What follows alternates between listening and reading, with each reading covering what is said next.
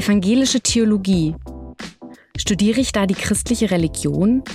Ist das überhaupt eine Wissenschaft? Das ist doch Glaubenssache. Muss man gläubig sein, um das zu studieren? Und was macht man da im Studium? Liest man in jedem Seminar die Bibel? Sind die Leute im Studium alle krass fromm? Und danach muss ich doch Pfarrerin werden, oder? Ich kenne, glaube ich, kein Studienfach, das mit so vielen Vorurteilen und falschen Vorstellungen behaftet ist wie die evangelische Theologie. Daher freue ich mich, dass heute Studentin Michelle zu Gast ist und uns mitnimmt in das spannende und vielseitige Theologiestudium. Ich bin Franziska und in diesem Podcast geht es um alles, was mit eurer Studienwahl zu tun hat. Und hi auch an meine Kollegin Annabelle. Hallo. Annabelle und ich sind Studienberaterinnen an der Uni Mainz und wollen euch mit diesem Podcast bei eurer Studienwahl unterstützen. Wir haben heute eine spezielle Gästin, nämlich Michelle. Michelle studiert evangelische Theologie, etwas, was mich muss ich zugeben, brennend interessiert. äh, warum erzähle ich später? Wir freuen uns, dass du da bist. Hallo Michelle. Hi, ich freue mich auch hier zu sein. Michelle, wir fragen unsere Gäste immer dasselbe am Anfang. Ähm, wie bist du bei deiner Studienwahl vorgegangen und wie bist du auf evangelische Theologie gekommen? Ich bin in das Studium mehr oder weniger so ein bisschen reingerutscht. Ich habe eigentlich vorgehabt, äh, Journalismus zu studieren, auch nicht mhm. unbedingt mhm. in Deutschland. Und ähm, bin dann auf ein Infowochenende von der Pfälzischen Landeskirche gegangen, in das ich auch reingerutscht bin. und ähm, habe dort ganz, ganz tolle Menschen kennengelernt, die mich so krass überzeugt haben ähm, von dem, was sie sind und äh, was sie mir mitgegeben haben, dass ich irgendwann gesagt habe, okay, ähm, irgendwie beinhaltet der Beruf Pfarrer, Pfarrerin alles, was ich eigentlich gut kann oder wo ich meine Stärken sehe, auf was ich Lust habe. Und habe dann mhm. gesagt, okay, dann fange ich wohl an, Theologie zu studieren und probiere mich einfach mal aus. Und äh, ja, jetzt bin ich immer noch hier. Das heißt, du hast echt also diesen anderen Plan komplett über den Haufen geworfen, weil du da dann gemerkt hast, okay, das ist es eigentlich, was ich machen will? Genau, also ich habe natürlich auch bedacht, äh, es war, ich habe direkt mit Corona angefangen mhm. zu studieren. Ich habe vorher noch ein Jahr Vollzeit gearbeitet und bin dann da so rüber und habe dann gedacht, okay, ich probiere jetzt einfach Theologie zu studieren. Ich kann eh nicht weg. Mhm. Ähm, guck, ob mir das gefällt, ob es doch so ist, wie ich mir das vorstelle, weil ich natürlich auch sehr viele Vorstellungen und vielleicht auch Vorurteile hatte und mir dachte, oh, gucken wir uns das lieber erstmal nochmal richtig an. Ähm, und habe dann aber gesagt, okay, nee, ich bleib dabei. Was hast du für Vorstellungen gehabt, die, ähm, wie Theologie ist oder was man da macht? Was waren die Vorurteile? Ich glaube, ich hatte so Vorurteile, wie sie jeder so in den Kopf geschossen oder wie es einem in den Kopf schießt, wenn man hört, oh, Kirche und Theologie. Da war ich immer so, oh, alles nur Schlipsträger und alle total zugeknöpft und ultra fromm und ja, und das ist halt gar nicht meine Welt. Ich bin Festivalgängerin mit Leib und Seele. Mhm. Ich bin, ich höre Metal-Musik. Ich bin eigentlich gar nicht in so einem Spektrum drin. Mhm. Und ähm, ja, und das hat sich nicht immer bestätigt. Also natürlich gibt es bei uns auch Klischees. Aber ähm, die gibt es überall. Aber es hat sich auf jeden Fall zu, zu dem größten Teil nicht bestätigt. Und es hat mich dann überzeugt, doch dann auch da zu bleiben. Ähm, ich glaube, mich hat damals was anderes interessiert, als mich heute interessiert. Okay. Also ich war schon immer sehr, sehr interessiert an Religion. Und äh, meine Eltern sind jetzt nicht unbedingt religiös. Ähm, und die haben irgendwann auf meinen Wunsch hin mich taufen lassen. Also ich war nicht getauft als kleines Kind. Ähm, und mit zehn habe ich dann gesagt, so, jetzt äh, hätte ich Lust drauf. Meine Eltern waren so, ja, gut, okay. ähm, und dann habe ich mich irgendwie da mit, mit meiner Religionslehrerin da unterhalten und ähm, also so in der fünften Klasse. und war so, okay, ich glaube, ich werde evangelisch, Mama. Und sie war so, okay. Und dann haben sie mich taufen lassen und dann bin ich da, bin ich da so rein, da fand ich das irgendwie cool. Ein Konformantenunterricht war bei uns leider so semi-cool. Aber ich bin in der Schule irgendwie immer dran geblieben. Es war immer mein bestes Fach und ich hatte immer Lust darauf. Und hatte auch einen ganz tollen äh, Religionslehrer in der Oberstufe. Ähm, der mich auch irgendwie sehr geprägt hat in meiner Entscheidung, das zu machen. Auch eine sehr tolle Religionslehrerin, ähm, die mich da irgendwie unterstützt haben, zu sagen, ey, irgendwie glaube ich schon irgendwas. So, ich hatte natürlich in diesem Teenageralter dann nochmal so eine Phase, wo ich gesagt habe, das ist alles Mist. so ein, oh, oh Gott und na, nee und bla bla bla. Und habe dann gemerkt, okay, aber ohne Gott geht's nicht für mich.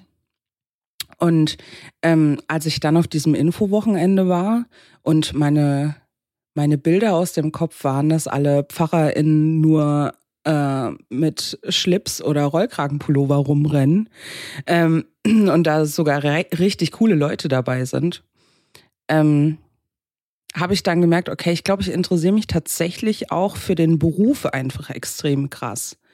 Also mit welchen Menschen arbeite ich zusammen? Was sind meine meine Arbeitsfelder in dem Beruf? Ähm, was kann ich damit alles bewirken? Wo kann ich helfen? Ähm, wie, wie kann ich in dem Beruf wachsen? Ähm, und ja, und jetzt teilt sich das im Studium für mich so auf. Einmal das krasse Interesse an dem Beruf mhm, mhm. ähm, und die Faszination da, darüber davon. Also den Beruf Pfarrerin? Genau, genau. Mhm. Ähm, und dann aber natürlich auch äh, das Interesse an der Wissenschaft, Theologie als Wissenschaft hat mich einfach äh, gecatcht.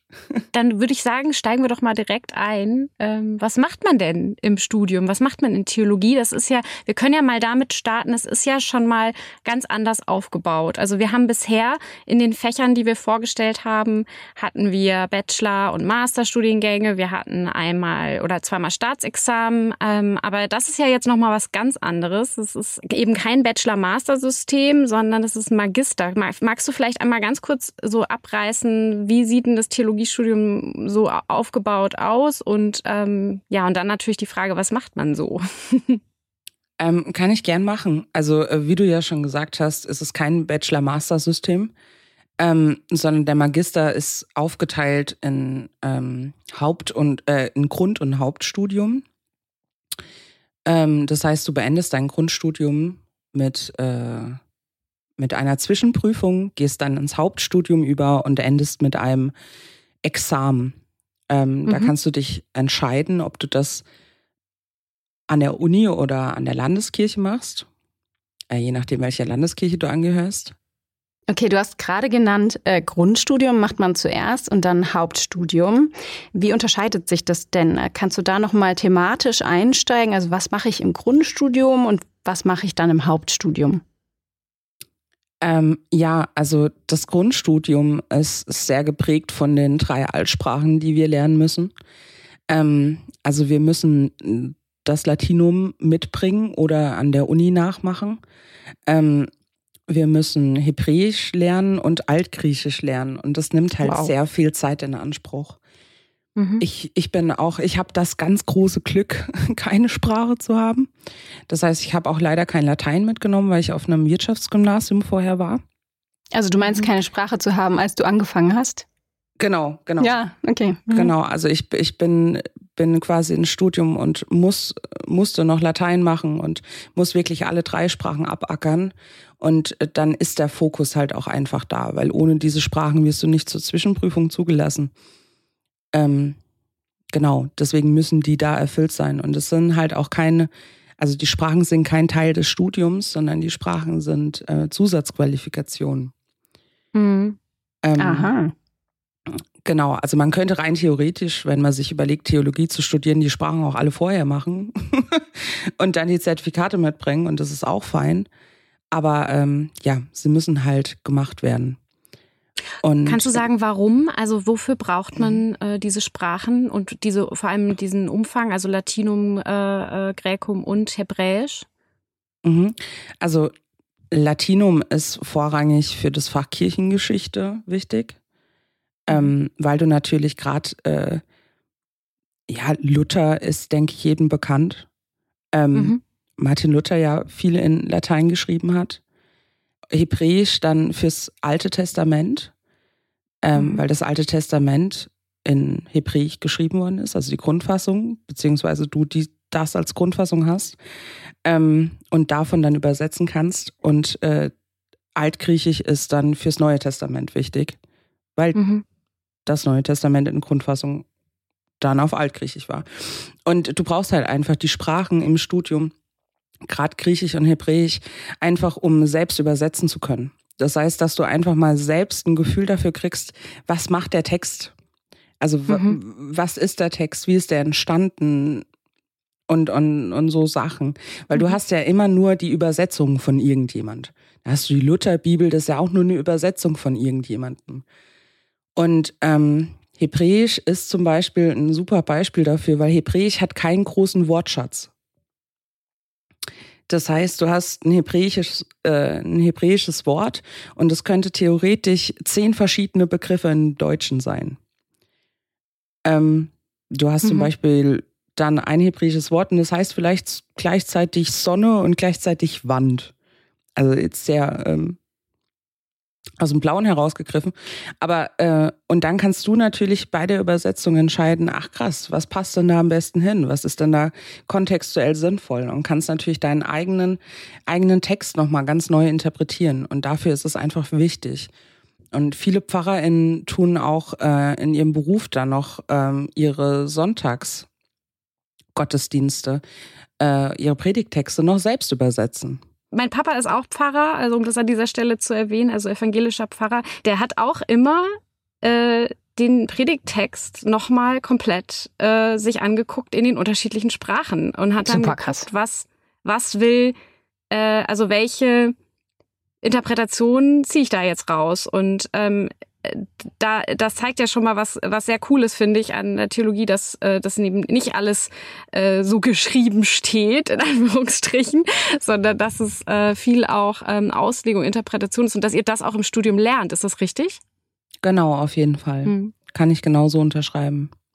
Okay, also das war jetzt so Grundstudium. Sprachlastik hatten wir jetzt gerade. Ähm, macht man noch irgendwas im Grundstudium? Also mit welchen Themen beschäftigt man sich da? Oder du hast ja jetzt auch irgendwie beschrieben, ne? man braucht die Sprachen, um diese Texte selbst verstehen zu können. Aber was mache ich denn dann mit dem Text? Na, du arbeitest halt damit. Das Aha. ist halt so vielschichtig. Ähm, Du kannst natürlich erst mit den Texten arbeiten, wenn du die Sprachen hast. Dafür müsste ich dazu sagen, dass ich die Sprachen nicht habe. also ich habe selbst zum Beispiel noch nicht richtig mit den Texten arbeiten können. Mhm. Ähm, aber theoretisch ist es halt wirklich dieses Übersetzen, Interpretation, verschiedene Fassungen davon angucken. Auch der geschichtliche Hintergrund dessen. Ja, also wo kommen ah. denn die Paulusbriefe her? Wann sind die denn geschrieben worden? Wie ist denn da der Forschungsstand? Also ähm, du betrachtest einfach wirklich einen Textabschnitt oder ein Buch in der Bibel oder einen Autor in der Bibel wirklich ins kleinste Detail und probierst in verschiedenen Seminaren und Lehrveranstaltungen halt herauszufinden, wo kommt das denn eigentlich her? Mhm. Und im, im Hauptstudium wird es dann themenlastiger? Nee, also außer von den Sprachen tut es gar nicht so viel unterscheiden, das Haupt- und Grundstudium. Also du hast auch nicht, da auch wieder wie beim, nicht wie beim klassischen Bachelor-Master-System, so dieses Master-Lehrveranstaltung und Bachelor-Lehrveranstaltung, sondern wir sind eigentlich alle zusammen in der Regel. Wenn jemand dich fragt, äh, was du so studierst und du müsstest erzählen, wirklich relativ äh, runtergebrochen für Laien. Und mit was beschäftigst du dich oder was sind so die zentralen Themen in deinem Studium? Könntest du das, das sagen? Ja, habe ich gerade gestern wieder gemacht. Gestern war ich wieder in einer Bar mit Freunden und wir waren zusammengesessen und jemand war so, ah, äh, was studierst du? Ich so, ah, Theologie ja, auf Lehramt? Ich so, nee, auf mhm. Pfarramt. Und dann ähm, muss man das immer so, irgendwann hat man das total drin, das sehr gut runterzubrechen. Okay, dann hau ähm, mal raus. ähm, also natürlich machst du ähm, Altes Testament und Neues Testament, also das, was ich euch jetzt schon ausführlich beschrieben habe, einfach dieses exegetische, hermeneutische Textarbeiten. Ähm, dann hast du aber auch Kirchengeschichte, was einfach klassisches also wirklich ganz klassische Geschicht Geschichte ist. Also wirklich von äh, 30 nach Christus ähm, mhm. bis zum heutigen Tag, so was dann unterteilt ist. Also das ist wirklich einfach, wie ist unsere Kirche entstanden oder wie ähm, ähm, wie, wie war die Geschichte unserer, unserer katholischen Schwestern und Brüdern. Also genau, dann, dann hast du praktische Theologie. Und das ist auch wirklich, was der Name sagt. Also da hast du so Lehrveranstaltungen wie Predigen und Didaktik. Also so, mhm. wir müssen natürlich auch Religionspädagogik irgendwie machen, äh, mhm. weil wir als PfarrerInnen ja auch verpflichtet sind, in die Schulen zu gehen. Ah, ja klar. Ähm, du hast Religionswissenschaften und Judaistik. Ähm, mhm. Das ist nochmal so, ja, also nochmal einfach, wo kommt denn Religion her? Was ist denn Religion? Ähm, mhm. Auch interkulturelle Theologie, ja, also wie äh, sieht Christentum in Asien aus? Mhm. Zum Beispiel. Und Judaistik, was ja in Mainz sehr, sehr cool ist. Also wir haben ja ähm, eine wahnsinnig, wahnsinnige Historik hier durch äh, das Schummerbe beispielsweise. Mhm. Ähm, das heißt, äh, über, die, über, das Judentum kann man hier in Mainz halt sehr, sehr gut studieren.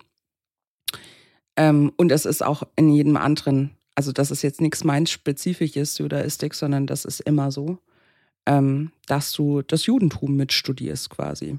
Mhm. Ähm, und weil da kommen wir ja her. mhm. Ähm, ja. Und dann hast du noch systematische Theologie mein absolutes Herzensfach. Ähm, Aha. Und das ist ziemlich, das ist, das war damals immer so ein kleiner, kleiner tricky Moment, wenn ich probiert habe, das zu erklären. Ähm, weil theoretisch geht es da viel um den christlichen Glauben einfach, ja. Also es geht um Dogmatik, um Glaubensinhalte. Mhm. Ähm, es geht aber auch um Ethik und Moraltheologie, um Soziallehre, also christliche Soziallehre.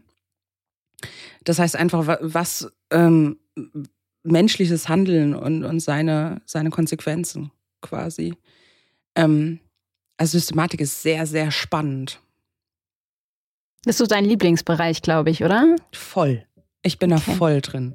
Vielleicht kannst du da ja noch mal so ein bisschen, weil das, ich finde, es klingt super ähm, interessant und trotzdem kann ich mir jetzt noch nicht so ganz viel drunter vorstellen. Mit welchen Fragestellungen kann man sich denn da so beschäftigen? Was, oder was ist auch vielleicht so ein Beispiel von einem Seminar, was du besucht hast? Ähm, also ich habe zum Beispiel die letzten Semester sehr viel über Schuld belegt. Ähm, also einfach die Schuldfrage. Mhm. Zum Beispiel, hast du mehrere Theorien von Theologen. Zum Beispiel von Martin Luther. Martin Luther hat die Theorie, dass der Mensch keinen freien Willen hat. So, und dann ist natürlich die Frage zu stellen, okay, wenn, wenn wir sagen, wir haben keinen freien Willen, wie ist das dann mit der Schuldfrage zu handhaben? Ähm, hm. Wie kann jemand dann schuldig sein oder eben nicht? Hm. Und wir haben aber auch so sehr weltliche Themen. Also ich belege dieses Semester ein Seminar über assistierten Suizid.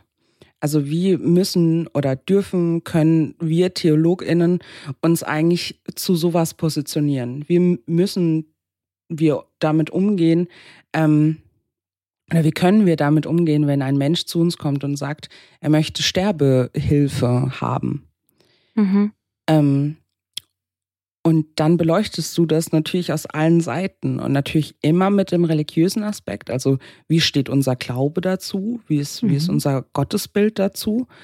Ähm, und Systematik begeistert mich halt so extrem, weil es einfach was ist, bei dem du dich ganz oft selbst hinterfragen musst. Ähm, mhm und dein Glauben hinterfragen musst. Und ich bin davon großer Fan.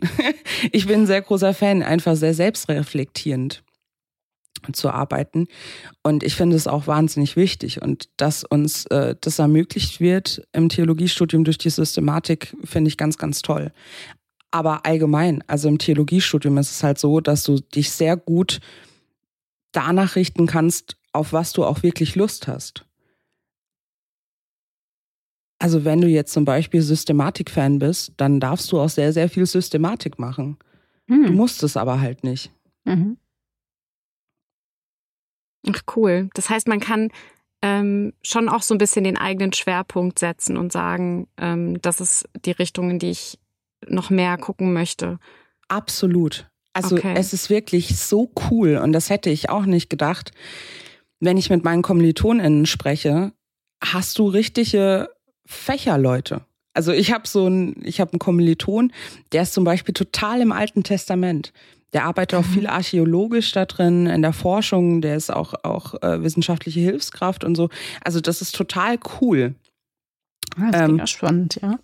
Genau, währenddessen ich eigentlich mit dem Alten Testament zum Beispiel gar nicht so viel am Hut habe. Mhm. So, weil ich einfach noch kein Interesse dafür habe oder mich für andere Sachen mehr interessiere. Und dann hast du halt dadurch, dass du drei Wahlpflichtbereiche hast, die du füllen kannst und füllen musst, natürlich extrem große Möglichkeiten, dich da auf was einzuspielen. Okay, also habe ich das richtig verstanden, wenn man jetzt zum Beispiel kein Interesse am alten, aus der Auseinandersetzung am Alten Testament hat, ähm, mit dem Alten Testament, dann muss man das auch nicht belegen, diese Kurse? Doch, doch. Also du hast schon okay. deine Pflichtveranstaltung. Okay. Mhm. Also du hast schon, äh, so wie denke ich auch äh, bei den Bachelor-Master-Sachen, äh, sowas wie, du musst eine Vorlesung, ein Seminar und das und das äh, mhm. belegen. Ähm, und du hast natürlich auch Prüfungsleistungen dort zu leisten. Also du hast schon von allem ein Basiswissen. Aber ähm, du kannst dich halt extrem gut aus deinem Eigeninteresse nochmal irgendwo reinhauen. Okay. Mhm. Und es ist auch einfach im Theologiestudium super sinnvoll, weil es gibt eigentlich im Theologiestudium kein zu viel Wissen oder zu viel belegen oder doppelt Wissen. Also das ist dieses extrem große, was wir haben, weil ähm, wenn du jetzt zum dritten Mal keine Ahnung eine Vorlesung gehabt hast über ein Thema, dann bist du irgendwann so, ja, okay, ich glaube, ich habe es jetzt gerafft. ähm, wenn du das aber in der Theologie machst, wirst du jedes Semester irgendwas Neues darüber erfahren. Mhm. Einfach weil du als Mensch anders darüber denkst und es immer ein bisschen mit dir und deinem Gottesbild und deinem Glauben zu tun hat, aber auch einfach fachlich. Ist jetzt vielleicht, also ist schon eine sehr naive Frage, vielleicht auch eine doofe Frage, aber ich stelle sie trotzdem. Ähm, muss man eigentlich gläubig sein, wenn man Theologie studieren will? Auf gar keinen Fall. Okay, das überrascht mich schon ein bisschen, ja. ähm, hat's mich auch. Ich tue okay. das jetzt so selbstbewusst hier reinhauen. So hat's mich auch. Ich dachte so, mhm. naja, wenn wir anfangen, Theologie zu studieren, dann müssen wir auch alle gläubig sein weil es ist ja mhm. Theologie, so ist ja Religion.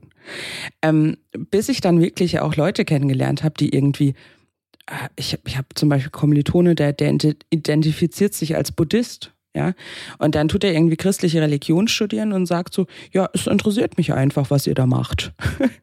und ähm, er tut es halt dann einfach äh, kritisch oder manchmal auch weniger kritisch hinterfragen und hat da Lust drauf.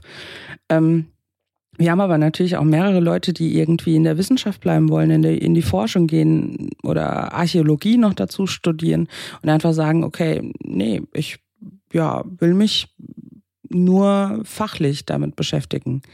Ja, also wissenschaftlich dann einfach. Das ist einfach genau. die wissenschaftliche Auseinandersetzung dann. Mhm. Genau, aber man muss auch dazu, also das ist nicht der Regelfall. Der Regelfall ist schon, mhm. du hast einen Glauben, gehst zum Studium und es, es ist auch einfach, ne, ähm, das sind schon ich sag mal in Anführungszeichen Sonderfälle, aber sie gibt's schon öfters, als man denkt. Du hast ja gesagt, gestern warst du äh, in der Kneipe und da wurdest du wieder gefragt, was macht man da so und hast es dann runterbrechen müssen. Ähm, sagst du denn dann auch, was dir so ähm, Spaß macht daran? Also was, weil man hört schon eine sehr große Begeisterung raus. Was begeistert dich an Theologie so sehr? Ja, ähm, ich glaube, wir Theologiestudierenden haben immer so ein bisschen das Gefühl, wenn wir mit der Frage konfrontiert sind, was wir studieren, in so eine Rechtfertigung zu kommen. In so eine, ah, wir lesen aber nicht nur die Bibel. ähm, und ich kann das halt so gut nachvollziehen, wenn mich jemand fragt, weil ich das halt auch gedacht habe am Anfang. Und deswegen kau ich gleich immer alles raus, was ich hätte gern hören wollen damals. Und bin so, ja, also ähm, ne, ich fange in der Regel über Systematik an zu sprechen. Weil das mhm. Themen sind, wo jeder, ob er gläubig ist oder nicht, irgendwann mit konfrontiert wird. was, was ist die Schuldfrage oder was, äh, äh, wie, wie soll ich mich ethisch und moralisch verhalten? Kann ich mich eigentlich ethisch und moralisch gut oder schlecht verhalten? Ähm, mhm.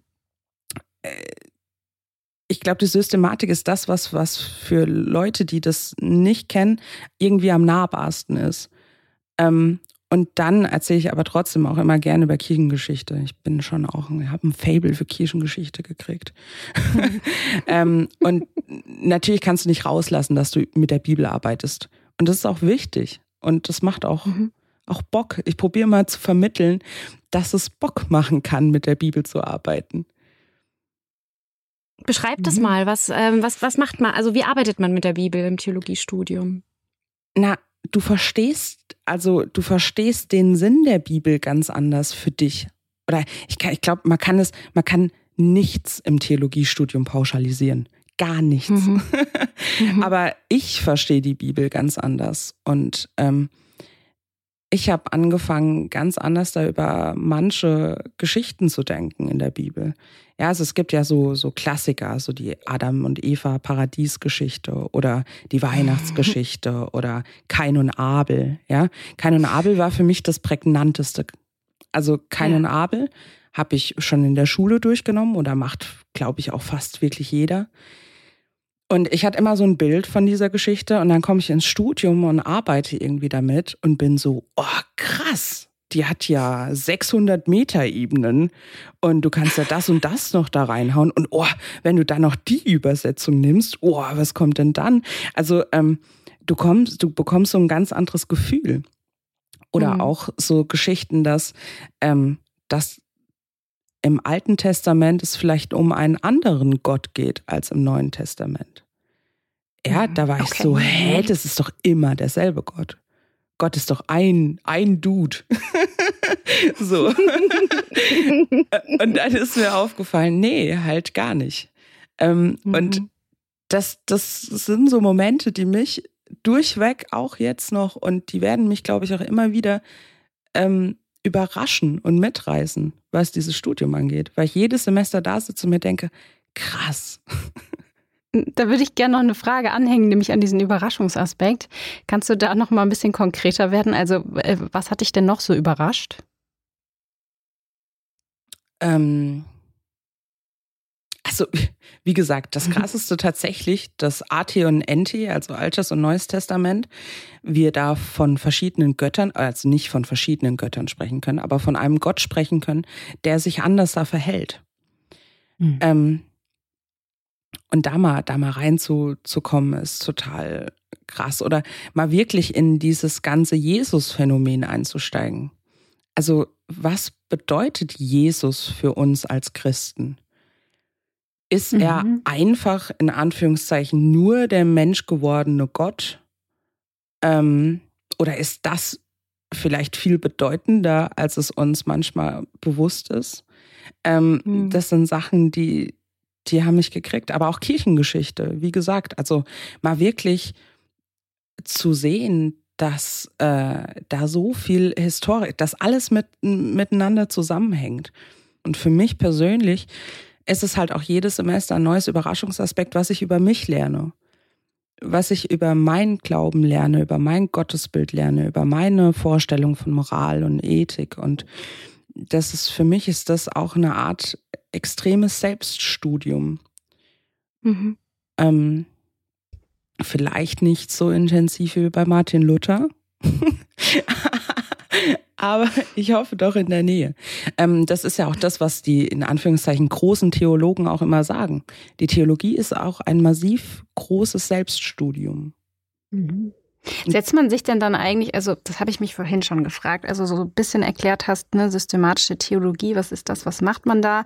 Und mein Lieblingsfach in der Schule zum Beispiel war Ethik und irgendwie habe ich mich daran so gefragt, hm, beschäftigt man sich da eigentlich mit ähnlichen Themen, also sowas, ne, da, ich erinnere mich da in der Schule, gut, Schule war das, aber dass man da sich mit Glück beschäftigt hat oder mit dem Lebenssinn zum Beispiel oder auch so Themen wie ähm, Gerechtigkeit oder auch sowas wie Freiheit versus Abhängigkeit Möglichkeiten. Da frage ich mich, macht man sowas eigentlich auch dann im Theologiestudium? Ja, also ähm, das, das mit dem Sinn des Lebens musste ich gerade lachen, weil äh, unser Professor für systematische Theologie an der Uni ähm, würde sagen, kein Mensch fragt sich jemals nach dem Sinn des Lebens. Mhm. Dann hast du da so eine Debatte losgebrochen. Das finde ich jetzt schon, da werde ich jetzt ja jetzt gerne ne? mal in, also in einem Seminar sitzen, würde ich jetzt gerne drüber diskutieren. Genau, genau. Und das, das, ist, das ist aber genau das. Also du sitzt dann in so einem Raum und hast, ähm, hast irgendjemand, der sagt, ja, ja, aber wir fragen uns dann nach dem Sinn des Lebens. Der Prof sagt dann, nee, kein Mensch tut es. Und dann geht's los. und ähm, das ist das, was ich auch so cool finde. Du kommst in die Uni und hast irgendwie ein Seminar ähm, über, über ein großes Thema und dann kannst du in diese kleinen Themen so geil einsteigen. Ähm, aber ja, gut, ähm, zu, zu, zu, deiner Frage, Grundfrage zurückzukommen. Ähm, ja, es ist weniger simpel. Ne? Also du tust dich nicht mehr so krass damit beschäftigen, irgendwie über diese grundethischen Fragen, sondern du gehst das schon in Bezug auf die Theologie auch oft an. Also, mhm. wie gesagt, einfach die Schuldfrage nach Luther beispielsweise. Oder wir haben auch letztes oder vorletztes Seminar ein Seminar über die Hölle gehabt. Also. Ähm, über die Hölle? Genau. Also. Was macht man denn da?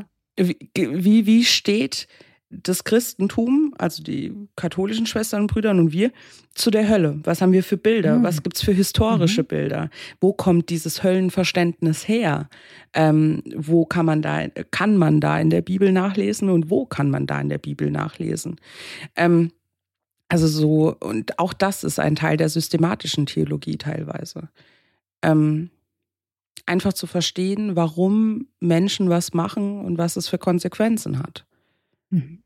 Oder auch so das Konzept der Feindesliebe, also der Nächstliebe und Feindesliebe ist zum Beispiel was, was dann schon so theologischer, glaube ich, ist. Was bedeutet eigentlich Feindesliebe, wenn man auch auf die heutige Zeit guckt? Liebe den, der dich hasst, heißt es, glaube ich, irgendwo. Das ist, das ist natürlich ganz schön weitreichend und, und, und äh, gibt einem auch viele Fragen auf über das, wie man eigentlich leben möchte oder wie man mhm. lebt. Und ähm, ich glaube, dann ist, und das ist, glaube ich, auch das, weswegen viele das interessant finden, selbst wenn sie nicht glauben, weil diese Fragen, die da auftauchen in, der Theologie, einfach viele Fragen sind, die ähm, in jedem Leben einfach auftauchen.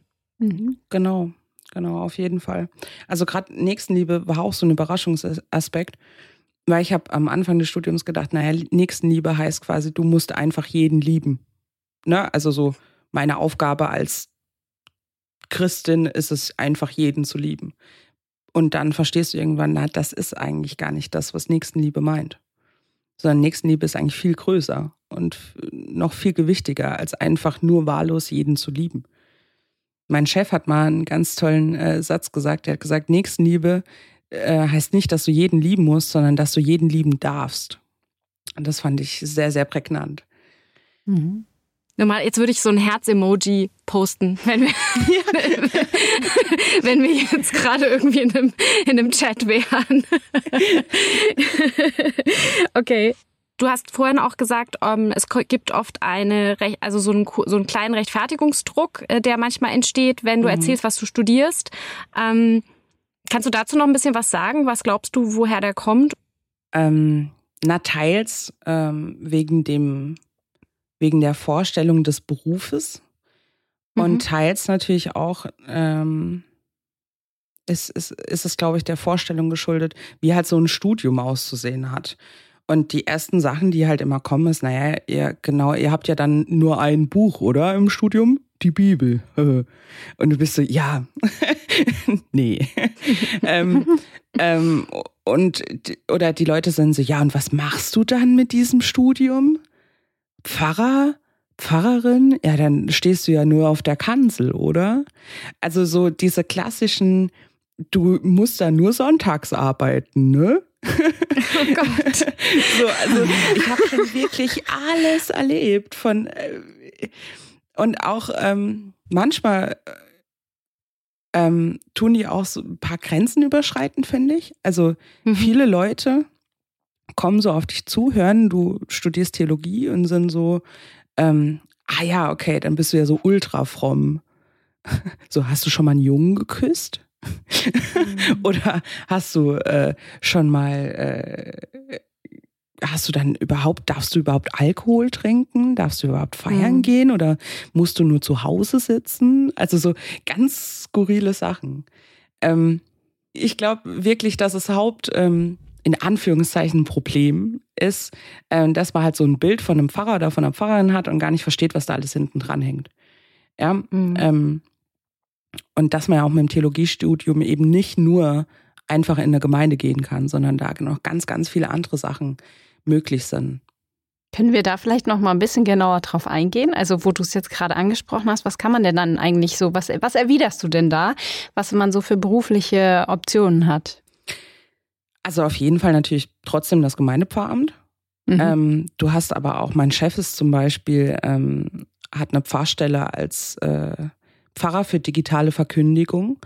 Ähm, das heißt, der kann sich ganz viel digital mit dem Farmamt auseinandersetzen, produziert und schneidet Videos äh, von Gottesdiensten beispielsweise oder von kleinen äh, Kurzandachten, ähm, beschäftigt sich viel mit dem Phänomen Podcast, äh, produziert auch selbst und so Sachen. Also, ähm, oder die haben eine Hotline, bei der man anrufen kann und dann kriegt man eine Kurzandacht erzählt. Mhm. also so, ne? Ähm, das ist ja geil. Ja, mega cool. Kann ich euch gerne Nummer die Nummer durchgeben? Kann ich euch ja, durchgeben? bitte. Das wird noch regelmäßig bespielt. Das ist echt cool. Ähm, du hast aber die Möglichkeit, auch einfach in die Verwaltung zu gehen. Ähm, als, als, nee, nicht in die Verwaltung.